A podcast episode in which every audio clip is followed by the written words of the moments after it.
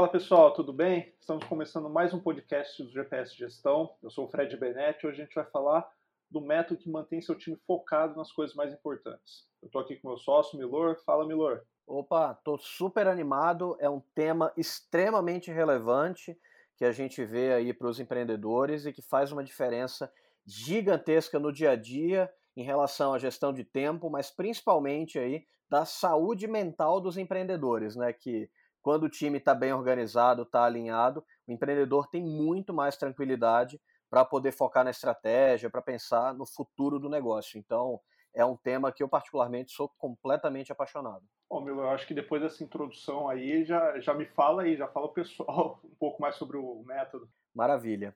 Olha, o método, ele é baseado em três grandes coisas, três grandes blocos que a gente pode chamar. O primeiro deles é a parte de clareza sobre as prioridades, que a gente até apelidou carinhosamente de clareza suprema. E a clareza sobre as prioridades, ela vem muito de você ter um planejamento que deixa hiper claro para as pessoas o que, que elas precisam fazer. E começa pela parte mais estratégica, numa visão de longo prazo, inclusive, que a gente chama de sonho grande, então, onde que você quer chegar, qual que é o propósito dessa empresa. Aí depois você vai trazendo para horizontes menores de tempo. Por exemplo, você faz um planejamento ali com as suas metas anuais. Depois você quebra em grandes projetos, né, o que a gente chama de plano de ação, para três meses, o que, que você vai precisar executar. Depois você quebra esses três meses em um mês. Depois desse mês, você tem rotinas de planejamento semanal que são pedaços menores dentro do seu plano, né? Então, esse grande pilar aí do, do planejamento e das prioridades, ele faz uma diferença muito grande. E tem um detalhe super específico, Fred, que é importante da gente comentar, que é o seguinte: é a priorização baseada em nível de proteção que você vai dar em relação àquele objetivo. Porque uma coisa que eu já vi e é super comum é o pessoal usar o que é chamado de matriz de Eisenhower, que basicamente você vai priorizar uma atividade e você divide ela numa matriz entre importante e urgente. E apesar de na teoria aquilo fazer sentido, eu particularmente tive muita dificuldade, não só na minha experiência, mas para botar isso para rodar com clientes, de fazer funcionar na prática porque ela é muito teórica, mas ela acaba sendo complexa ali quando tá o, o bicho pegando dentro do dia a dia, né? Então, para isso, a gente substituiu por um novo método de priorização, que é o método nosso, que é o seguinte: qual que é o grau de proteção que eu vou dar para aquela prioridade, para aquele objetivo? Então, eu trago a analogia aí da, da casa dos três porquinhos, né? Tem alguns objetivos você vai proteger com uma casa de palha. E olha, eu não estou tão afim de rodar isso, mas se tiver algum problema e tal, eu vou jogar para frente e tá tudo bem, não tem nenhum grande problema. Então, esse é o que eu chamo de um objetivo opcional, que eu não vou dar um grau muito grande de proteção para ele. Em segundo lugar, tem o equivalente à casa de madeira dos três porquinhos, né? Que aí já é o muito desejável. Então você quer fazer aquilo, só que se vier um imprevisto maior, aí eventualmente você até sacrifica o muito desejável. Você vai ficar chateado porque você queria muito fazer aquilo, mas sobrevive. E por último, tem ali o que na, na história dos Três Porquinhos era a casa de, de tijolo, mas que aqui a gente vai mais do que casa de tijolo. A gente vai botar uma muralha vai ser uma verdadeira fortaleza, um castelo ali com arqueiros e canhão protegendo, né? Que essas são as prioridades essenciais e que você vai proteger de qualquer jeito. Qual que é o ponto aqui? Quando a gente monta um planejamento, ele sempre vai ser atacado pelos pepinos do dia a dia. A gente até brinca, né, que tem a, a correria, ela é um, um, inimigo de todo empreendedor. Você vai perguntar, ah, como é que estão as coisas? Pô, sabe como é que é, né? Correria. Então a correria ela é super normal e ela vai chovendo pepino ali. E você tem que seguir em frente. Você pode, tem que se proteger do pepino, mas não adianta ficar parado, né? Aí qual que é a grande sacada?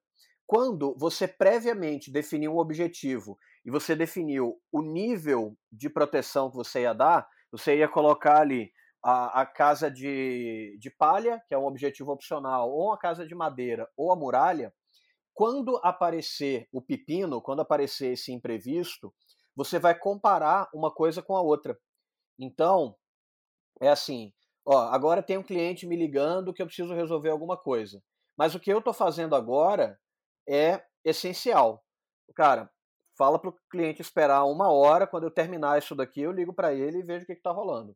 Se for um negócio muito desejável, aí você avalia a situação, dependendo, liga para o cliente. Se for opcional, você larga na hora o que estiver fazendo e vai falar com o cliente, porque aquele objetivo você já tinha definido que era opcional, aí você adia ele, joga para frente, não tem muito problema.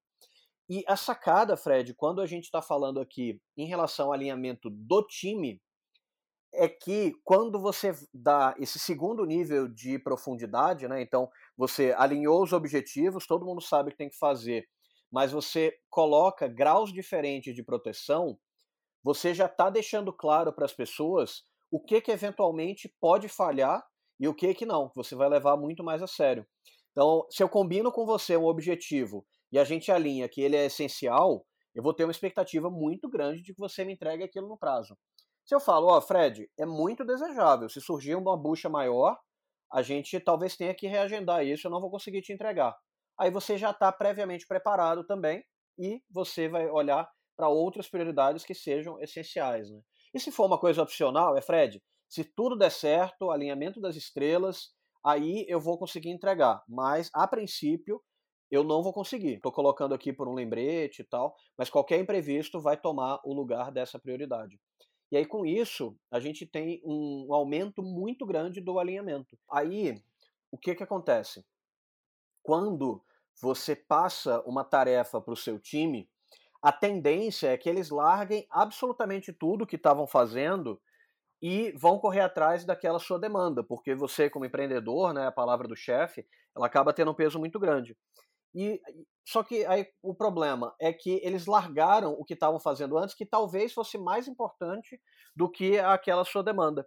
Então você pode falar, ó, eu preciso disso daqui, mas é opcional que seja para hoje. Ou seja, não precisa furar a fila com as outras prioridades. Fala, olha, Fred, isso daqui é muito desejável a gente ter até sexta-feira. Beleza, você já deixa mais claro. Agora falar, Fred, olha, surgiu isso daqui e é uma tarefa essencial. Você já sabe que aquilo vai furar a sua fila e que está tudo bem, porque outra coisa que você estava fazendo vai ter que ser reprogramada, mas isso foi alinhado entre todo mundo, né? Então esse que é o primeiro grande pilar da clareza suprema, que você consegue quebrar o planejamento e dar peso de acordo com a relevância daquele objetivo. O segundo grande pilar é a parte da liderança pelo exemplo, que uma coisa que eu percebo é que muito empreendedor, ele fica extremamente preocupado por não ser uma pessoa organizada. Então, eles querem ter um bom modelo de gestão, mas eles não são tão organizados assim. Então, ficam, pô, mas eu vou ter que fazer um material muito detalhado, eu vou ter que contratar alguém, como que funciona, né? E esse segundo pilar do método, ele ajuda nisso, que basicamente você, ao invés de ter que escrever documentos altamente detalhados, como que funciona? São três etapas. Primeira coisa, você executa a tarefa e a pessoa que você quer delegar aquela tarefa, ela vai te observar executando aquilo. E aí, de preferência, você grava, faz um vídeo explicando a sua linha de raciocínio. Depois, você inverte o papel. A pessoa executa e você, como líder, vai observando. Depois, você para de acompanhar a execução e, basicamente, olha para os resultados. Então, você está olhando para uma métrica, por exemplo. O vendedor ele tem que fazer X ligações e fechar um certo percentual de vendas. Se o percentual de vendas está de acordo com o que eu estava imaginando, então, quer dizer, eu não preciso ficar conferindo como que está sendo a ligação. Eu sei que o resultado está vindo, então está show de bola. Eu consegui delegar aquilo. E por último, a gente tem um método que ajuda muito o time a acelerar o aprendizado. Porque muitas vezes você não tem à mão um time super sênior que sabe exatamente o que tem que fazer. Você precisa treinar essas pessoas. E esse pilar do aprendizado acelerado, basicamente como que ele funciona? Você ter reuniões periódicas, pode ser semanal, quinzenal, mensal, enfim, isso daí vai depender do seu modelo de rotina, da sua operação, mas nessas reuniões, o que, que você tem de pauta? Você olha o que você tinha de objetivo da reunião anterior e compara previsto e realizado. A partir disso, você levanta pontos positivos, o que deu certo, o que eu quero comemorar, pontos negativos, o que deu errado, e aí você acostuma o time a discutir problemas. Porque toda operação ela vai dar problema, mas geralmente o pessoal tem medo de falar e aí vai gerando aquele efeito bola de neve, quando você vê aquele problema já está gigantesco. Você coloca isso na reunião, tá show de bola, o pessoal discutiu e evita que aquele, aquele problema fique maior. Aí você começa a olhar para o futuro, falando de pontos de atenção, então todo mundo discutir possíveis riscos até a próxima reunião, seja ela semanal, mensal e por aí vai, e você define as novas prioridades, sempre organizadas em essencial, muito desejável e opcional. Então, de maneira geral, Fred, esse que é um overview aí do método e que faz uma diferença muito grande quando aplicado no dia a dia das equipes. É, eu gostei bastante, é, eu só queria complementar a parte de, por exemplo, o time mais alinhado, acho que quando essa reunião flui, os combinados eles são muito claros, né? Então, o próprio líder com, com os liderados, os liderados entre eles, os liderados com o líder, é uma dinâmica muito legal. Eu vejo aqui na gente, óbvio, né? Quando a gente fala do, dos nossos métodos, a gente usa aqui com a gente, a gente não coloca só para cliente. E, e, vendo isso funcionar em cliente também é maravilhoso, né? É um é gratificante demais ver que, que o pessoal está muito mais alinhado. Que, tipo, é, tinha projeto que estava caindo e só de, de ter é, algum desses pilares já, já funciona bem, né? Ah, sem dúvida. Uma coisa que eu sempre bato na tecla é que felicidade é expectativa menos realidade. Então, por exemplo, o, o Elon Musk não está participando aqui desse episódio. Mas ele não criou expectativa. Em momento algum ele me prometeu que ia participar aqui. Então, o Elon Musk não está participando, é a realidade. A expectativa era que ele não participasse, então está tudo bem. Eu estou tranquilo, não tem nenhum tipo de problema. Agora, a gente combinou de estar tá aqui, então, se eu faltasse, você provavelmente ficaria muito chateado, porque a gente combinou essa gravação. Então, a ideia desse método é você ter uma forma simples de se comunicar em que você estabelece acordos claros. E quando você tem um acordo com uma pessoa e ele é cumprido ou superado, você aumenta o grau de confiança. E quanto mais confiança você tem no time, maior vai ser a chance do time não perder tempo com coisas inúteis. Ele vai focar ali no que é realmente importante, no que é realmente relevante, e você vai olhar para o lado, focando nas suas prioridades, sem ter que ficar microgerenciando, sem ter que ficar fazendo aquele acompanhamento do cangote, né? Você sabe que se você combinar alguma coisa com o time, aquilo vai sair de acordo com o esperado, ou eventualmente, se tiver alguma falha, você já está previamente preparado, sabendo que aquela falha pode ocorrer. E aí você alinhou a expectativa e, consequentemente, você direciona o time para o que vai trazer mais impacto no dia a dia. E tem um ponto também do, do primeiro pilar, que eu queria só que você aprofundasse, que eu acho que é legal o pessoal ouvir, que é a parte de gestão de tempo. Porque, assim, as prioridades essenciais, se, se a pessoa não, não separa um tempo para fazer isso, ela pode prometer muito entregar menos, né? entregar pouco. Como que, que no método a gestão de tempo funciona? É, tem um conceito que, que eu desenvolvi que eu gosto muito também, que é a ideia do orçamento de tempo. Então, vamos primeiro trazer para o orçamento financeiro. Imagina que você vai comprar um carro, uma casa, alguma coisa que seja tenha um valor relevante ali, né? Você não chega e compra, você não faz essa compra por impulso. Ah, eu vou entrar aqui no aplicativo e vou comprar um carro. Não funciona desse jeito, né? Pelo menos para a grande maioria das pessoas. Se você tem que fazer uma compra razoável, como você faz? você mede qual que é o tamanho daquela compra, né? no caso o preço, o custo. Aí você olha o seu orçamento e vê, eu já tenho essa grana disponível, eu vou precisar juntar, se for precisar juntar vai ser por quanto tempo, eu vou parcelar, e você faz aquela compra caber dentro do seu orçamento. E a ideia do orçamento de tempo é usar essa mesma lógica, só que para o seu tempo. Então, se você chegar para mim e falar, Milô, tem esse projeto novo aqui, o que, que você acha? Eu falo, acho animal. Vamos fazer amanhã? Não, amanhã o meu orçamento já está comprometido. Agora, deixa eu abrir aqui a minha agenda e eu vejo que semana que vem eu posso começar. E aí você consegue quebrar o projeto em partes menores. Por exemplo, amanhã talvez eu não possa me dedicar quatro horas ao projeto, mas tem algum momento que eu tenho 15 minutos. Aí eu vou e travo na agenda para a gente poder evoluir 15 minutos, que já é uma parte importante para tirar o projeto da inércia. Para ele sair do zero para o um, já é alguma coisa relevante, né? Você já entra em movimento. E, e uma ferramenta que ajuda demais nesse processo de gestão do orçamento de tempo é a agenda. Você bater o olho, ver os bloquinhos, né? Parece aquele Tetris que você vai colocando ali. É bacana porque você já trava aquele orçamento de tempo. Isso daí vai servir também para o alinhamento com o time. Então, assim, se eu quero discutir alguma coisa nova com você, eu sei que é um projeto complexo, que vai levar tempo, eu entro na sua agenda, vejo se ela já está travada com outra coisa, aí a gente volta para a ideia do planejamento. Eu vejo, ó, isso daqui que o Fred já tem travado é essencial, então eu vou respeitar, não vou travar nada naquele horário. É muito desejável, eu vou perguntar. Se for opcional, aí eu simplesmente já assumo ali aquele horário, falo, ó, Fred, a gente combinou que isso daí era opcional, então joga para frente esse seu compromisso que isso daqui vai ser mais importante. Então essa ideia do orçamento de tempo também facilita demais a vida, não só o seu orçamento pessoal para você conseguir se dedicar às suas prioridades, mas quando você alinha isso com o time e cada pessoa tem uma ideia de como está alocado o orçamento de tempo das outras, você consegue resultados sensacionais em termos de ganho de agilidade. Muito bom.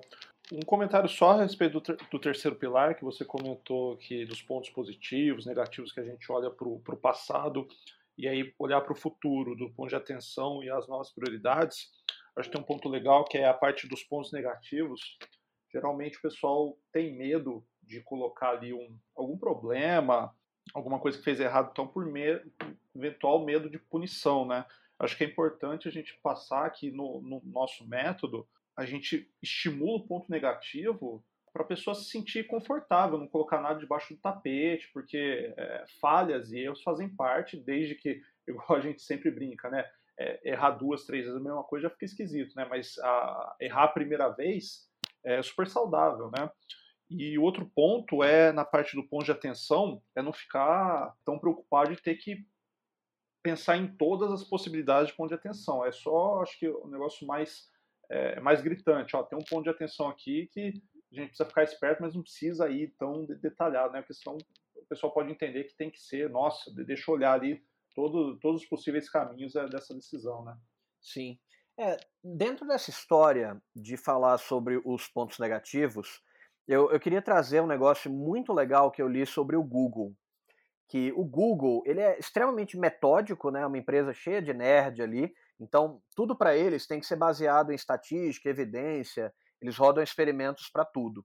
Então, nessa pesquisa, eles queriam avaliar o seguinte: quais as características das equipes que tinham melhor performance?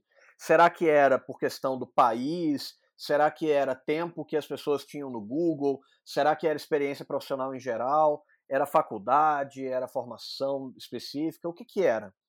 E eles identificaram que o maior fator que impactava a performance é o que eles chamaram de segurança psicológica. E, basicamente, o que, que é a segurança psicológica? É você poder trazer uma ideia, poder discutir algum tópico sem ser julgado pelo time. Porque quando você vai trazer alguma coisa e alguém te critica, você provavelmente não vai ter o mesmo ânimo para fazer de novo aquilo, porque você recebeu uma punição direta. E aí, quando você cria um ambiente que tem uma alta segurança psicológica, você estimula não só a criatividade, porque as ideias, logo quando nascem, geralmente elas são ruins, ela precisa lapidar, então você mantém as pessoas é, dando ideias e sendo criativas, e você também não está punindo pessoas que estão trazendo problemas que eventualmente precisam é, servir para a operação. Então tem uma frase né, que é razoavelmente famosa, que é assim: ah, eu não quero que você me traga problemas, eu quero que você me traga solução. Eu vejo isso como uma meia verdade, porque por um lado você não quer as pessoas simplesmente reclamando e jogando na mesa que está achando tudo ruim. Reclamar não muda, não adianta.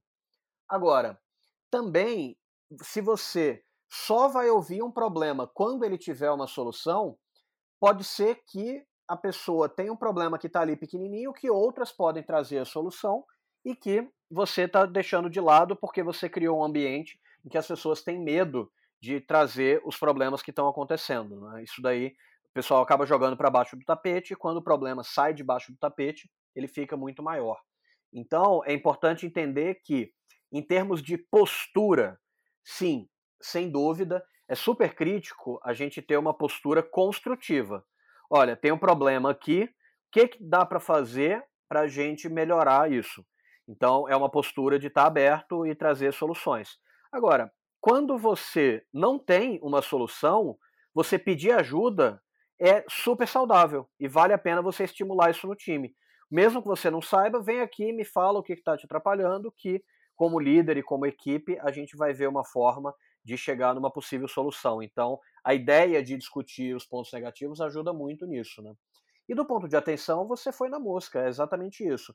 De você vai trazendo os riscos que são mais relevantes, que vêm na cabeça. Não precisa ser uma mega análise, que na grande maioria das vezes, só de você trabalhar com os riscos mais óbvios, você já consegue impedir uma série de problemas aí no seu dia a dia. Não precisa ser nada hiper sofisticado, não.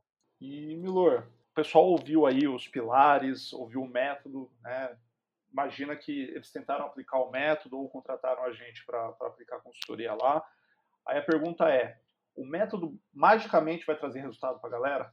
É, na vida, assim, mágico mesmo, eu não acredito em muita coisa, né? Inclusive, o, o método, ele não, não tem esse resultado mágico. Mas por quê? Basicamente porque a gente está falando sobre comunicação e alinhamento de expectativas. E tem duas grandes variáveis que fazem uma diferença gigantesca para o processo funcionar. A primeira delas é a disciplina do líder em manter esse método funcionando. Porque você faz uma vez, aí o pessoal alinhou. Você fez a segunda, as coisas começaram a sair do ritmo. Você desistiu do método, não funciona. Ela depende de uma certa consistência. A gente, em termos de reunião semanal, por exemplo, geralmente levam três ou quatro reuniões para o pessoal estar tá acostumado, para poder de fato começar a colher um benefício mais direto. Então não chega a ser mágico, mas leva um mês. Um mês é um período de tempo razoavelmente curto para você acertar a comunicação da sua empresa. Então, é, a consistência ela é super crítica e três, quatro semanas é um período bom para a gente já começar a ver um resultado bacana. E a segunda grande variável é a confiança do time. Se você tem um time que as pessoas não confiam uma na outra, elas não estão dispostas a serem transparentes, a trocarem ideia de uma forma amistosa, você basicamente vai aumentar a treta, porque esse método ele aumenta o grau de transparência e aí quem não gosta de passar informação vai ficar calado e é, você não vai conseguir ter essa troca de ideias, o negócio vai ficar travado. Então tem que ter um time que tenha postura colaborativa, começando pelo líder. O líder não pode podar a segurança psicológica do time e tem que aprender a ser aberto e ser super flexível para conseguir direcionar o time sem impor. Aqui a gente está falando de alinhamento, o que envolve um direcionamento, mas não é chegar com as coisas goela abaixo. É ir mostrando qual é o contexto, mas dá também autonomia para as pessoas decidirem quais que são as suas próprias prioridades. Vai ter uma parte também que, só para complementar, essa parte do líder, é, tem um ponto que é no momento que está conversando, ele pode questionar e até eventualmente mudar a prioridade do, do liderado, porque ele pode ter alguma informação que no, durante o planejamento mudou, e é esse momento que ele, que ele acaba trazendo essas novas informações e, e alguma coisa muda. Então, alguma coisa que a pessoa colocou como muito desejável ou opcional, ele sobe de prioridade e até tem às vezes de coisas que a pessoa colocou como essencial e o líder ali conversando, ou até opinião dos pares, acaba é, diminuindo essa, essa prioridade. Faz sentido, né? Sem dúvida. A ideia é que as pessoas cheguem preparadas para a reunião, mas que durante a reunião você vai revisando e vai refinando aquelas prioridades. Então, é, esses exemplos que você trouxe são super comuns de um líder falar: olha, você esqueceu de tal coisa, vamos adicionar uma prioridade aí.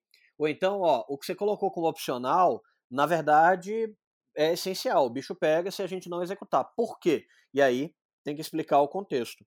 Ou também o contrário, falar: olha, isso daí que você está colocando como essencial é um negócio que depende de fatores externos, ele só vai ter impacto daqui a umas três, quatro semanas.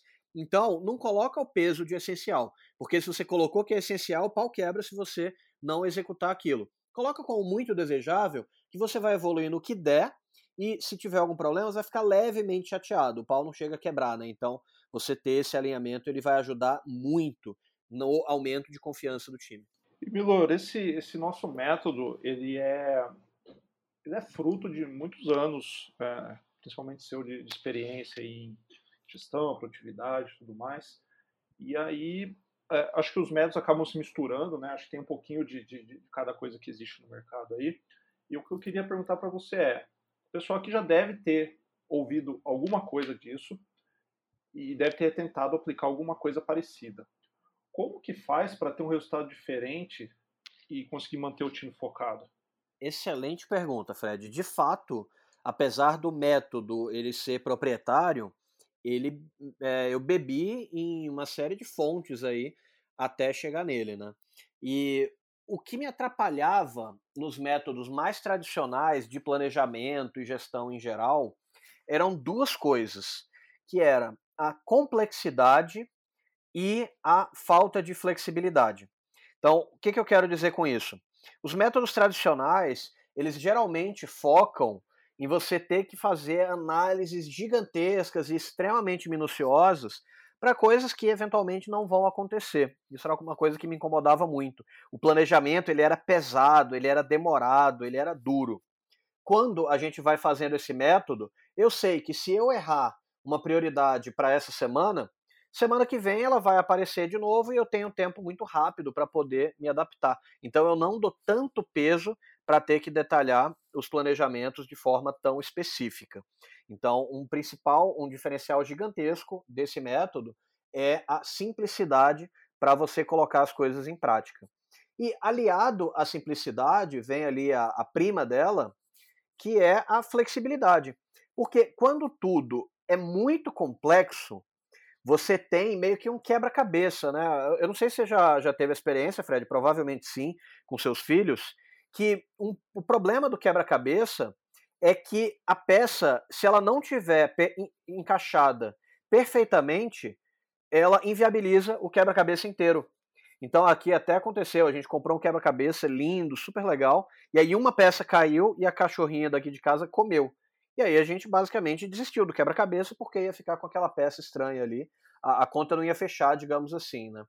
Agora, quando você tem um negócio que não é tão complicado, você tem uma visão muito mais de um mosaico do que de um quebra-cabeça, fica mais fácil de você adaptar. Então, o mosaico, para quem não conhece, eles são aquelas figuras formadas de vários itens pequenininhos, mas que não estão necessariamente acoplados uns nos outros. Então, sei lá, você escrever no Google, por exemplo, mosaico leão. Ele vai aparecer ali que o jeitão é de um leão mas cada peça individualmente você pode mexer e não vai ter um impacto tão grande no todo. E aí você, consequentemente, tem flexibilidade para mexer nisso, desde que ainda esteja dentro do contexto. Então, se for para resumir, os principais diferenciais desse método em relação a outros métodos mais tradicionais são esses dois itens: a simplicidade e a flexibilidade para se adaptar conforme os imprevistos acontecem. E convenhamos que a gente está num mundo hoje extremamente caótico, em que tudo muda toda hora, né? Tanto a simplicidade quanto a flexibilidade ajudam demais a manter aí a sanidade do empreendedor, né? Muito bom. E tem um ponto também, né, que geralmente as técnicas de planejamento aí, pessoal planeja o mundo perfeito, um ano de mundo perfeito, né? E a gente vê que isso não, não, não acontece, né? Às vezes em três meses já tipo, tem uma frase que você gosta de usar em, apresentação, que é aquela do Mike Tyson, né? Todo mundo tem um plano até levar um murro na cara. Então, é, é, isso. Então, assim, a, maioria da, da, da, das ferramentas, das metodologias e tal, o pessoal pega, separa, sei lá, X dias, vai para um hotel, vai não sei o que, ah, vamos ficar concentrado, focado, vamos fazer um planejamento aqui de um ano. Acho que é maneiro ter uma visão, mas escrever muito em pedra, aí chega da, da, da sei lá, três meses, acontece alguma coisa, você vai ter que jogar tudo por, por água abaixo e fica aquele caos, ninguém sabe o que fazer, um monte de barata tonta. Você já percebeu isso em, eventualmente, é, cliente ou não cliente, enfim, como que você vê ah, isso? Total, assim, eu vejo muito isso acontecendo, porque tem até um, um ditado popular que representa essa crença, que fala que prevenir é melhor do que remediar.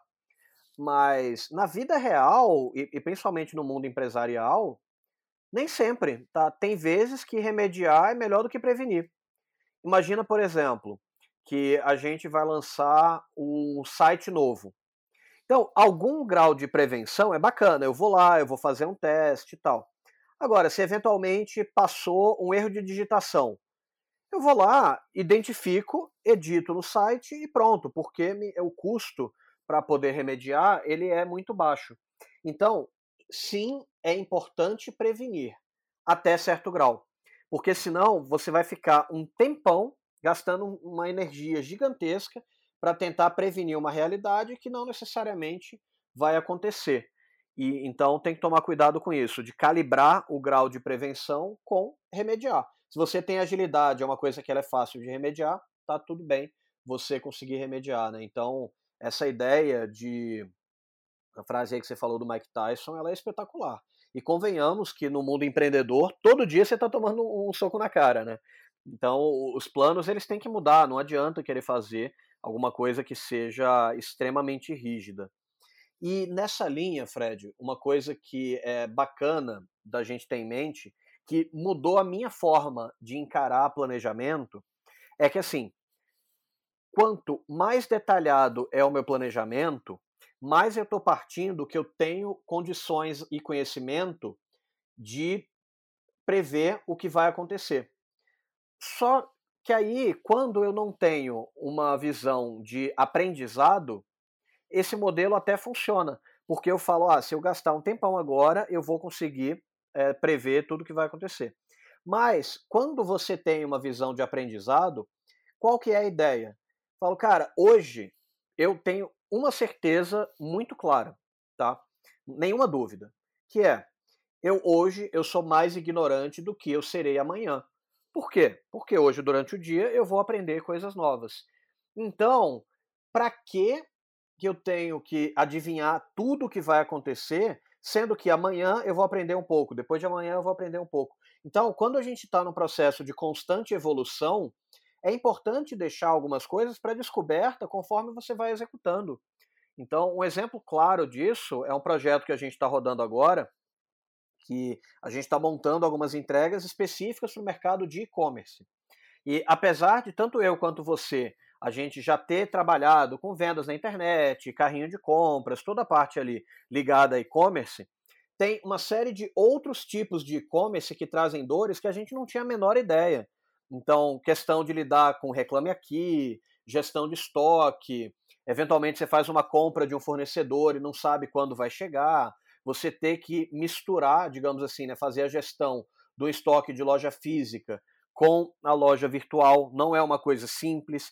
E a gente poderia ter passado horas e horas fazendo brainstormings sobre como seria o mercado de e-commerce, mas que foi muito mais proveitoso a gente aprender falando com donos de e-commerce e, de fato, aprendendo diretamente com eles do que querendo aprender simplesmente na nossa sala de brainstorming.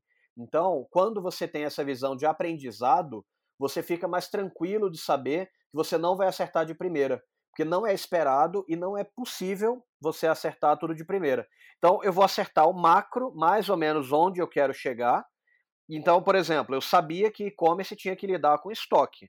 Agora, como que era exatamente a gestão de estoque, eu fui aprender falando diretamente com as pessoas e tentando validar a minha solução. Então, você ter essa flexibilidade para aprender conforme você vai é, percorrendo o caminho é super importante para ter resultados melhores. Esse ponto específico do e-commerce, né, além, além, de aprender, é, a gente faz uma troca com, com essas pessoas que a gente conversa para ajudar elas no, nível de gestão também. É, a gente tem aí as nossas sessões estratégicas que a gente acaba liberando para algumas pessoas e foi muito legal ver isso com, com esse pessoal de e-commerce, né? Pois é, a gente aprende muito aí na vida real, né?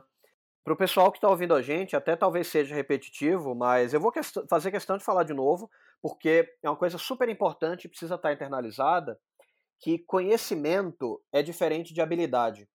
Eu posso ler todos os livros do mundo sobre surf, eu posso contratar a mentoria do Gabriel Medina, eu posso estudar toda a teoria do universo.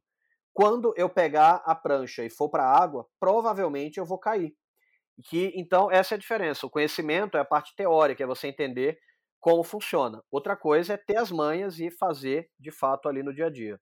É lógico que, quando você tem conhecimento, você geralmente acelera o ganho de habilidade, mas ele não torna imediato. Sempre vai ter uma curva de aprendizado, você vai errar, você vai aprender e você vai ganhando aquela nova habilidade. E quando a gente está falando de gestão, a gente geralmente fala de processos, né? Processo de venda, processo de gestão de pessoas, processos financeiros, processos tributários, processos logísticos e por aí vai. E processo está muito mais relacionado à habilidade do que puramente ao conhecimento. O conhecimento acelera o ganho de habilidade, mas nada funciona do dia para a noite. Você tem que dar as caras, tentar aprender o que deu, o que deu certo e fazer mais, ver o que, que deu errado e parar de fazer. Isso é um processo extremamente evolutivo. Né? Excelente. E Milor, você tem exemplo aí de, de pessoas, empresas que, que aplicaram é, o nosso método e estão curtindo? Como que você vê isso? Tem dois que, que eu quero falar assim que de cara já me vem em mente. O primeiro é muito legal, que é uma empresa que ela cresce super rápido, ela é uma baita referência de mercado, toda a parte de vendas deles funciona super bem, mas o alinhamento entre a equipe é super bagunçado. E uma coisa que acontece nessa empresa especificamente é que uma área tem um impacto muito grande na outra. Por exemplo, marketing tem que gerar um, um, uma boa quantidade de oportunidades comerciais para vendas ligar e fechar o contrato. E se marketing não gera em volume e qualidade, isso vai dar um problema grande para vendas. Por outro lado, vendas, eventualmente, para fechar o contrato e bater meta, pode fazer uma promessa muito agressiva, criar uma expectativa no cliente, que depois a equipe de sucesso do cliente vai ter dificuldade de cumprir. Então você tem que ter essa galera muito alinhada. Né? E duas semanas depois que a gente aplicou esse método, eles mandaram depoimento assim: Milor, coisa maravilhosa acabou de acontecer. Fizemos uma reunião que você não participou e a gente não se matou nessa reunião. Então, é, geralmente eram reuniões super tensas e muita apontação de dedo, um reclamando do outro, e que através desse método o pessoal teve uma visão muito mais colaborativa de entender que está todo mundo no mesmo barco, como que a gente faz para atingir esse objetivo enquanto time e não enquanto indivíduos separados. Esse foi um negócio que me deu um orgulho gigantesco aí de ver. E o resultado foi até mais rápido do que a média. Em duas semanas, eles já tiveram uma melhoria grande aí no clima do time. E tem um outro cliente, eles até deram depoimento para gente, que é o pessoal da UVPOM, que eles falaram, Milor, é impressionante como que em três semanas a gente já viu uma mudança gigantesca em termos de produtividade do time. Porque agora todo mundo sabe o que, que os outros estão fazendo e agora a gente, quando vai adiar, por exemplo, um projeto ou uma entrega, isso é alinhado com todo mundo. Porque antes, o que acontecia? As pessoas falavam: ah, isso daqui não vai dar para entregar, vou ter que adiar para a semana que vem. E adiavam e pronto. Só que quem dependia daquilo não ficava sabendo, ficava no escuro. E aí o pessoal conseguiu um resultado muito melhor. E o fato de terem as prioridades divididas entre essencial, muito desejável e opcional, fez com que os acordos ficassem mais claros. Então, eles deram um peso maior para o que era essencial, essas coisas começaram a andar melhor, e as coisas opcionais foram adiadas, mas estava tudo bem, porque foi combinado com o time. Então, deu um resultado aí excelente para eles, conseguiram aumentar demais a velocidade de entrega dos projetos mais relevantes. E o que não era tão relevante foi adiado, mas estava tudo bem, porque todo mundo já tinha aquela expectativa. Muito bom. Esse segundo exemplo eu gosto, no, no caso da UVPOM, é, é um case muito bacana. eu gosto bastante de falar, porque ele começou com a liderança, então o, o Ítalo com, com tipo, o reporte direto dele, e recentemente o pessoal gostou tanto e viu que estava funcionando que passou para as áreas, né? Então, algumas áreas já, já, já se adaptaram a, ao método e o pessoal tá, tá super engajado, tá super, é, enfim, entregando resultado lá e tudo mais, né? E me fala, existe alguma coisa que as pessoas confundem quando pensam é, em manter o time focado? Sem dúvida. E a primeira delas é querer colocar objetivo demais. Então, naquilo que a gente falou de querer prevenir ao invés de remediar, coloca muito objetivo e não divide esses objetivos com o tempo. Então, até uma coisa que eu brinco é que eu virei um expert em delegar para mim mesmo no futuro. Mas eu tenho vários eus futuros. Eu tenho alguma coisa que eu vou delegar para mim na semana que vem, outra que eu vou delegar no mês que vem, outra para daqui a seis meses e por aí vai.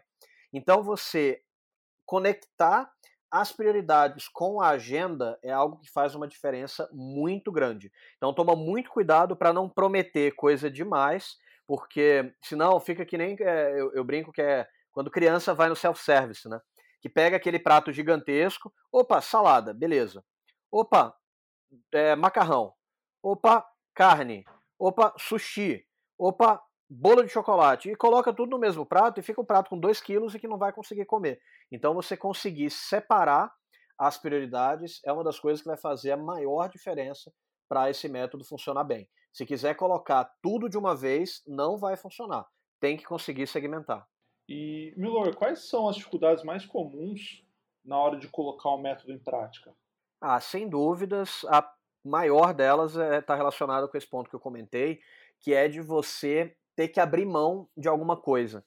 É dolorido você ter uma prioridade e falar ela não é essencial. Porque todo mundo quer colocar as prioridades como essenciais mas você ter que abrir mão daquilo, falar, olha, tudo bem, se não der para fazer essa semana, vamos olhar para ela semana que vem, é dolorido e é chato. E a segunda maior, maior atrito que acontece é de manter a consistência, né? Você é um cara que tem estudado muito aí sobre hábitos e você sabe que fazer uma vez na empolgação é tranquilo. Agora, vai ter dias em que você não está afim de fazer. E aí você não pode depender da motivação, você tem que depender da disciplina. E ter a disciplina de manter esse tipo de processo, mesmo quando as coisas estiverem corridas, mesmo quando você não tiver com vontade, é o que vai fazer a diferença entre quem consegue manter o time alinhado versus quem simplesmente tem o time empolgado ali, mas que vai ser o chamado voo da galinha, né? Que a galinha ela bate ali as asas e tal, ela até consegue voar um pouquinho, mas rapidinho ela está no chão. Mas aqui a gente não está falando de voo de galinha, a gente quer falar do voo da águia. A gente quer que vocês tenham resultado para o longo prazo. Então, para isso, tem que ter consistência. Não adianta querer fazer só um pouquinho e depois parar. Tem que manter esse ritmo aí, tem que de fato transformar num hábito. É isso mesmo. Eu estava pensando aqui nessa parte de, de consistência. É, é, muito fácil você não querer fazer, porque tem ali o, é uma coisa nova, pode ter resistência do time. Você precisa ter, ter, colocar na rotina mesmo. Então, a, aqui, por exemplo, vou dar um exemplo, abrir um parênteses muito, muito rápido aqui, questão de, de exercício físico. Cara, eu faço de manhã exercício físico e eu não consigo entender ainda o que acontece sexta-feira, que sexta-feira eu, eu, não quero fazer. Eu não quero, eu acordo e falo assim, nossa, e eu faço junto com a minha mulher, né? Aí eu pergunto para ela, você quer fazer no final do dia? Ou você quer deixar pra fazer amanhã? Aí tem dia que ela fala, ah, vamos. Aí já era. Agora a gente começou a se policiar, tipo assim, se um falar pro outro, assim, não, a gente combinou, vai ser de sexta-feira. Então, é, manter a consistência, é, acho que realmente é uma das principais dificuldades aí, porque é muito fácil é, o time falar que não está dando resultado, é muito fácil o time falar, ah, mas mais uma reunião que podia ser um e-mail, tem um monte de desculpa que vem do, do time que se não comprar, fica, fica, fica difícil manter, né? Ah, sem dúvida, Fred. Você ter a disciplina de fazer, mesmo quando não está afim, é o que vai diferenciar quem consegue resultado de quem fica pelo meio do caminho, não tem jeito. E Milor, quais são as boas práticas na hora de alinhar o time em direção ao objetivo em comum? Ah, basicamente é entender que a gente está falando de seres humanos e que a comunicação, ela não, eu, assim, é muito raro para não dizer inexistente, existir excesso de comunicação, excesso de alinhamento, tá? E as pessoas, elas geralmente acham que o que está na cabeça delas está na cabeça do outro também. E geralmente, isso, aliás, nunca isso é verdade, né? Porque as pessoas têm entendimento diferente das coisas. Então, você explicar, contextualizar, você mostrar outras perspectivas do, daquele objetivo, de onde você quer chegar, do porquê daquilo, e constantemente ir revisando se você está no caminho correto ou não, é de longe a prática que vai fazer a maior diferença. Entender que não existe excesso de comunicação. O que existe é falta das pessoas acharem que é óbvio, acharem que o outro entendeu, mas que chega na hora H a gente vê que tem algum tipo de ruído, né? É aquele famoso telefone sem fio.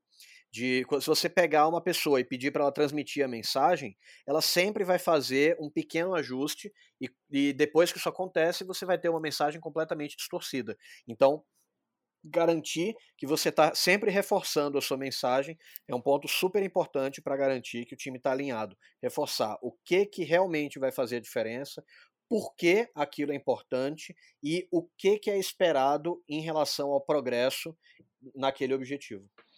Muito bom. Eu acho que complementando a pergunta anterior na parte de dificuldades, ah, agora uma opinião minha, essa parte de contextualizar eu acho que é uma dificuldade. Eu uma empresa que eu trabalhei antes da, da gente ter o GPS, uma, um dos feedbacks que eu recebia, não era constante, mas mais de uma vez eu recebi do time, é que eu não contextualizava as decisões que eu tomava, que eu pedia para eles. Eu acho que por ter, ter vindo de carreira técnica e tudo mais, acho que tem, tinha um, um probleminha nisso, mas é, as decisões que eu tomava, o pessoal não entendia, porque tinha muita coisa que estava na minha cabeça, que eu tinha informação, eu acabava não passando para o time. E era um erro gigante, assim. E eu comecei a trabalhar nisso tal, mas não é um, não é rápido e fácil, né? Você precisa, porque você precisa mesclar, não mesclar, mas filtrar o tipo de, de informação que você tem que passar. Não é tudo que você consegue passar de cima para baixo, até porque para não tirar foco, não preocupar a pessoa, sabe? Acho que é, e esse equilíbrio é difícil, né? Esse filtro acho que é difícil também. Ah, sem dúvida. E comunicação está bem na linha do que eu tinha falado, né? Que é habilidade. Não é conhecimento. Você até pode ler. Eu leio muitos livros sobre comunicação, mas você só fica bom de fato com isso treinando, né? É um processo e ele essa habilidade não vem do dia para noite, não. Tem que treinar, não tem jeito. Muito bom. E Milor, para quem acompanhou a gente até aqui, é muito bom o papo. É, que dica que você deixa ou recomendação para um primeiro passo para quem quer começar a utilizar uh, o nosso método? O primeiro passo é começar pequeno, tá? Então pode ser que você tenha uma empresa já com várias áreas, vários departamentos, vários níveis gerenciais. Eu recomendo que você comece só com você, como empreendedor, e para os seus reportes diretos. Depois você vai colocando outros níveis, mas né, tentar começar o mais simples possível para garantir que você vai ganhando habilidade, só depois você expande essa prática, essa técnica. Começa pequenininho. Agora, óbvio que você quer expandir, mas só expande depois que tiver seguro, depois que tiver ganhando maturidade nessa técnica. Excelente. Milor, estamos indo para o final. Antes da gente acabar aí, é, a gente falou de muita coisa legal. Você consegue fazer um, um resumão aí para quem acompanhou a gente até agora? Beleza, eu vou fazer o resumo baseado nos três pilares do método, né? Então, lembrando que o primeiro pilar é a clareza de prioridades, é você deixar muito claro para o time onde que vocês querem chegar e colocar um peso para aquilo, o que, que é essencial, eu vou proteger com todas as minhas forças aquele objetivo. Pode vir o pepino que for, que eu vou dar um jeito de fazer. Se eu precisar trabalhar mais, eu me viro. O muito desejável, se vier um pepino muito grande, eventualmente ele vai a furar a fila daquele objetivo, mas que eu quero muito fazer, eu vou colocar um nível razoável de proteção. E o opcional, se tudo der certo, beleza. Se não, se vier algum tipo de pepino, vai atrapalhar, tá tudo bem, e alinhar a expectativa do time em relação a isso. O segundo grande pilar é da liderança pelo exemplo, de quando você vai fazer uma passagem de bastão, você vai delegar uma tarefa você primeiro deixa a pessoa te observar executando, depois você observa a execução dela e por último você passa a monitorar os resultados. E o terceiro ponto que a gente falou é sobre você fazer reuniões de melhoria contínua e que nessas reuniões você olha qual que era o resultado que eu queria ter, qual o resultado que eu tive, depois o que, que foi de pontos positivos, o que, que foi bacana, o que, que eu quero comemorar, depois pontos negativos, o que, que eu tive de problemas, pontos de atenção para eu ficar de olho em possíveis riscos até o próximo ciclo de aprendizado e quais são as minhas novas prioridades. Então, se for para resumir, é isso. Começar simples, ter flexibilidade para melhorar e saber que esse é um processo que vai levar um tempo até que você ganhe habilidade. Não ter pressa, não atropelar as coisas, porque isso demanda uma certa energia e é muito mais importante você ter consistência do que querer acertar de primeira. Começa errando mesmo, começa pequenininho e você evolui isso com o tempo. Muito bom, Milor. Pessoal, o episódio de hoje foi isso. É, se você gostou do tema ou quer trocar uma ideia com a gente, é só mandar e-mail para o contato gpsgestão.com.br que a gente quer te ajudar aí a ter uma equipe mais focada e mais produtiva. Milor, brigadão e acho que é até o próximo episódio. Maravilha. Valeu, Fred. Valeu, pessoal. Um abraço. Tchau, tchau.